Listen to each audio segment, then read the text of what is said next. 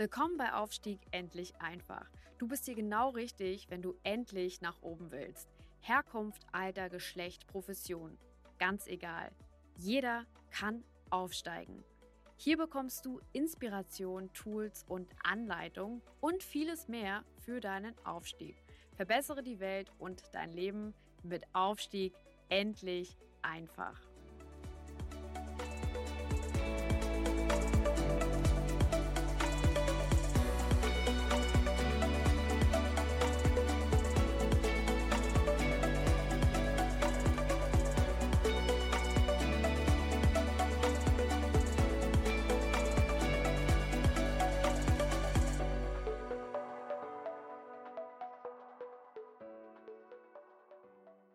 Ganz herzlich willkommen zu einer weiteren Folge vom Podcast Aufstieg endlich einfach, deinem Podcast rund um das ganze Thema Aufstieg, Weiterkommen und natürlich Karriere. Und heute geht es um ein ganz, ganz spannendes Thema, nämlich um das Thema Delegieren. Delegieren, habt ihr ja vielleicht schon mal gehört, ähm, ist eine Eigenschaft, die Führungskräfte unbedingt beherrschen sollten. Was lernst du oder was kannst du in diesem heutigen Podcast für dich mitnehmen? Zum einen, wie geht Delegieren? Was sind die Do's und was sind die Don'ts? Das heißt also, was solltest du machen? Was solltest du vielleicht lassen? Welche Vorteile hat Delegieren und worauf musst du achten? Und natürlich, wie kannst du das für dich im alltäglichen Leben anwenden? Also, lass uns ganz einfach mal vorne starten. Was bedeutet es überhaupt zu delegieren? Ich will euch mal so abholen, viele Führungskräfte, ähm, die aufgestiegen sind oder die gerade im Aufstieg sind, die haben oft eine Doppelbelastung. Das heißt, die haben oft zum einen die fachliche Expertise und die fachliche Arbeit, die sie ausführen müssen, aber sie müssen auch Führungsaufgaben ausführen. Und immer wenn das der Fall ist, dann gibt es einen Engpass, Bottlenecks sozusagen. Und genau darum geht's. Auf, der, auf dem Weg zur Führungskraft, zur effektiven Führungskraft, musst du lernen, Aufgaben abzugeben an andere. Das fällt vielen Leuten extrem schwer. Das liegt an zwei Sachen. Zum einen liegt es daran, dass man natürlich denkt, ich kann das alles selber nur am besten.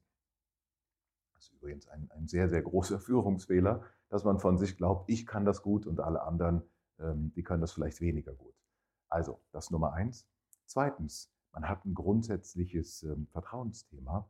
Ähm, man, man, man hat die anderen ja noch nicht live in Action gesehen. Man weiß auch nicht richtig, wie, wie machen die das? Wie werden die das machen? Also zum einen glaube ich, ich kann es besser, zum anderen misstraue ich den anderen. Es gibt noch einen dritten Punkt, vielleicht einen kleineren. Man weiß gar nicht, wie man das richtig angeht, wie man das überwacht, wie man auch sicherstellt, dass das funktioniert.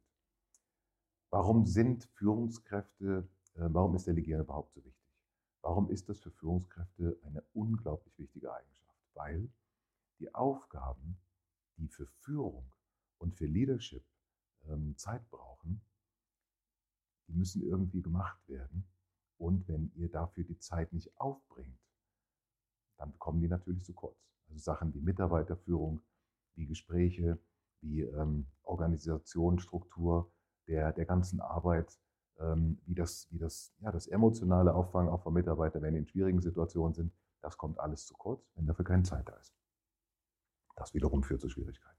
Also, ähm, Do's und Don'ts fürs Delegieren. Was solltest du tun? Erstens, du solltest generell schauen, welche deiner, ich sag mal, Standardaufgaben, die vielleicht heute in deinem Führungsalltag ähm, sehr, sehr viel Zeit wegnehmen, die aber nicht unbedingt zu deinen A-Prioritäten gehören, kannst du abgeben.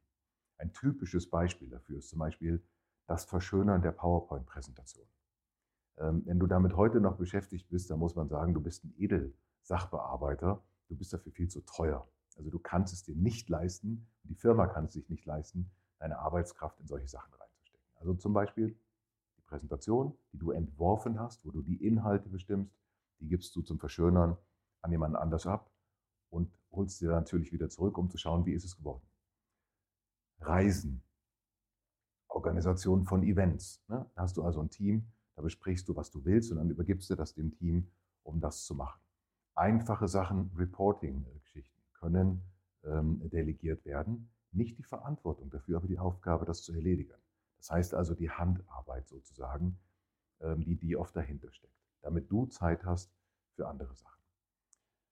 Was solltest du nach Möglichkeit vermeiden bei der Delegation?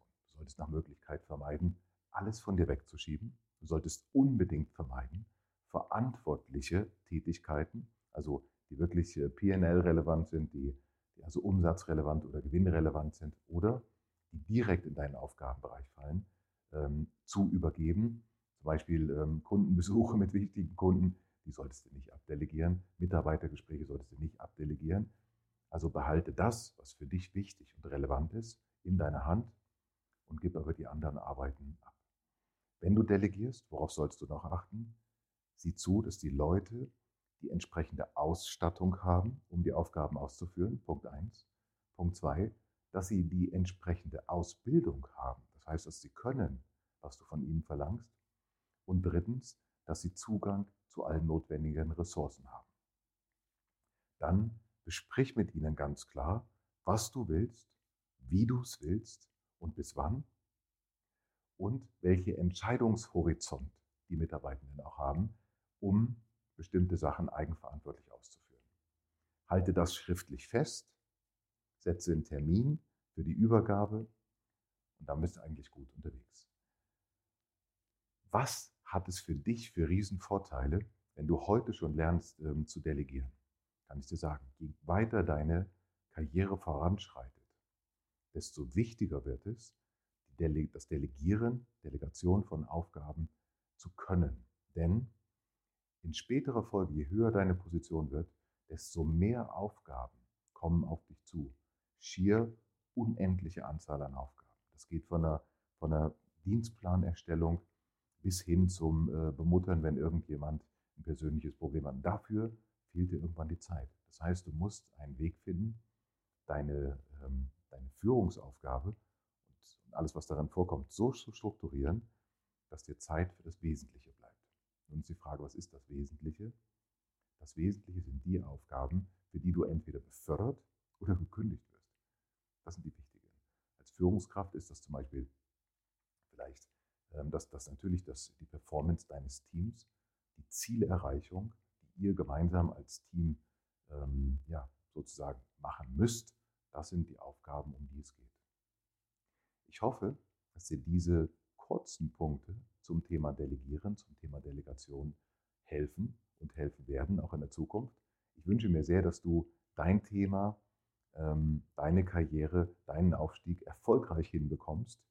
Und dazu wirst du dieses Thema Delegieren brauchen. Wenn du Fragen dazu hast, stehe ich dir jederzeit gerne zur Verfügung und beantworte dir deine Fragen. Ich bin übrigens auch gespannt auf deine, auf eure Feedbacks zu dem Thema.